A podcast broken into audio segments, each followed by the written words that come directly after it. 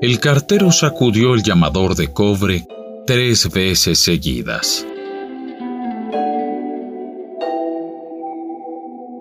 Al sospechar que no iba a encontrar respuesta, lanzó la carta por debajo de la puerta, allí donde cabe solo el aire y las hojas de papel.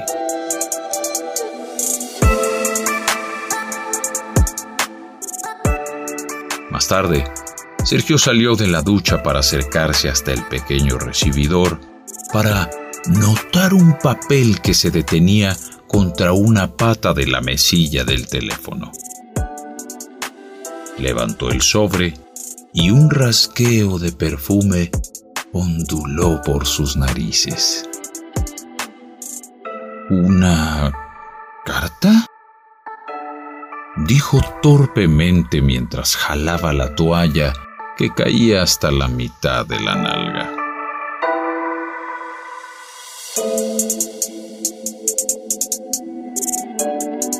De camino hasta la habitación, la dejó encima de la mesa del comedor.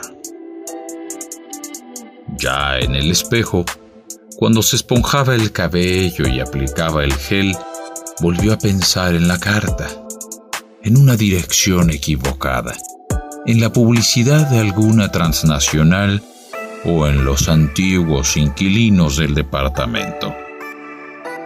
Sacudió por último los cabellos rizados de la ingle y terminó por vestirse.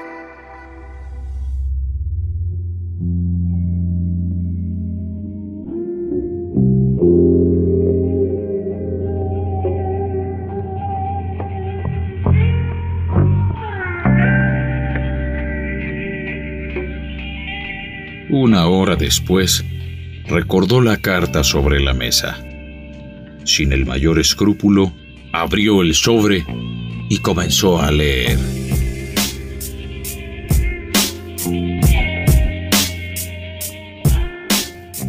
Solo miro los rastros de la pasión.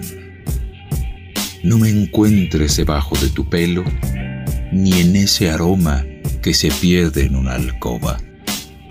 Solo tú pudiste sacudirme las hojas de un olvido bajo, sumiso, vuelto odio.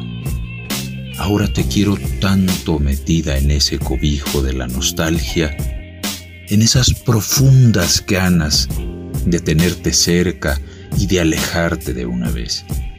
No sé cómo me llamaste, ni recuerdo la voz que se metía por los tímpanos, ni tampoco esas manos que me lapidaron de contactos. ¿Eran caricias? En las puntas nerviosas de mi cuerpo, ajadas a ese amarillo velamen de mi piel, parecías entender otros códigos, otras palabras, otras canciones, otras risas que pronto callaron, encallaron a mi puerto. No es el terciopelo de la angustia ni ese tapiz de los olvidados. Solamente es un miserable recuerdo que no tiene otra salida para mecerse en un destino acongojado que se niega a rechazar la otra parte de ti. La que hablaba del miedo a la perdición, al roce, al llanto, a las malas maneras que tienen nuestras confusiones y esas azarosas pasiones de una tarde cualquiera.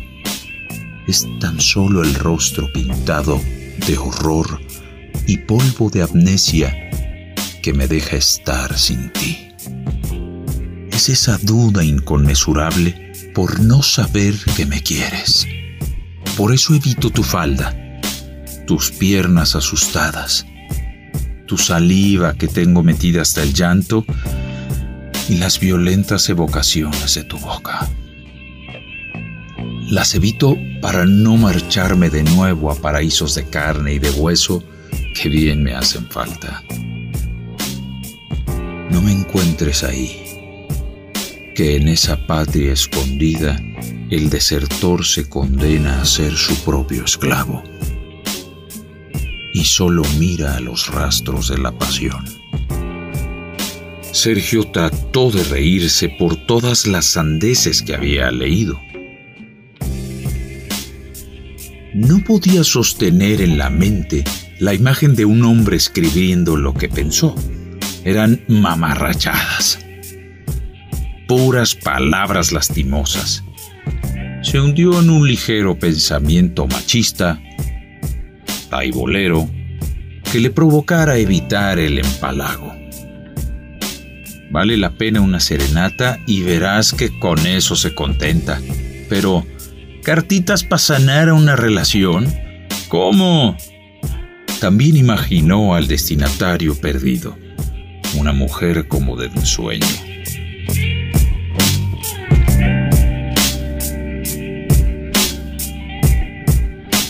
La dirección era Jardines de la Rosa número 23. El cartero había errado por una calle. Armó como pudo el sobre y lo cerró con cuidado. Tomó una chamarra y se marchó a hacer la entrega con afán de conocer a esa mujer de la carta.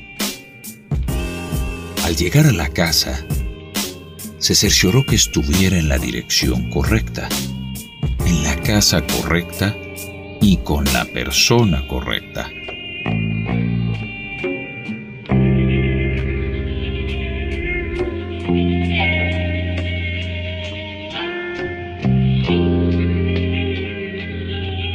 Renata Sánchez. Tocó a la puerta y tuvo que esperar muy poco. Salió una mujer alta, en bata de baño y con ojos plomizos que lo miró desconcertada. Sergio redundó en la dirección y Renata asintió con la cabeza. Lo miraba asustada, confundida. Solo quiero entregarle una carta. Me la dejaron debajo de mi puerta. Dijo cuando pensaba lo que había debajo de esa bata y las cosas sucias que él le diría si pudiera conocerla desnuda. Total, el hombre destinador no estaba tan perdido con esos rollos. Ella arrebató la carta leyó solo la firma y la estrujó con violencia. Gracias. Es basura, dijo. Y colgó su cabeza en un hombro. Sergio quedó atónito cuando Renata se echó a llorar. Parecía haberle entregado una sentencia de muerte, unos exámenes clínicos, una mala noticia. Poco a poco su cuerpo se desvaneció hasta quedar en cuclillas. Sergio trató de incorporarla, de dejarla erguida, y Renata se apoyó en sus hombros para levantarse. El aliento de Renata le hizo recordar las evocaciones de su boca que detallaba la carta.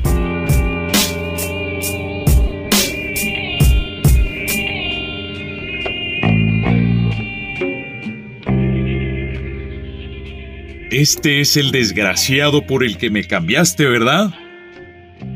Se escuchó una voz violenta y firme. A ver si te burlas de tu chingada madre. Dijo y disparó dos balas en el pecho de Sergio.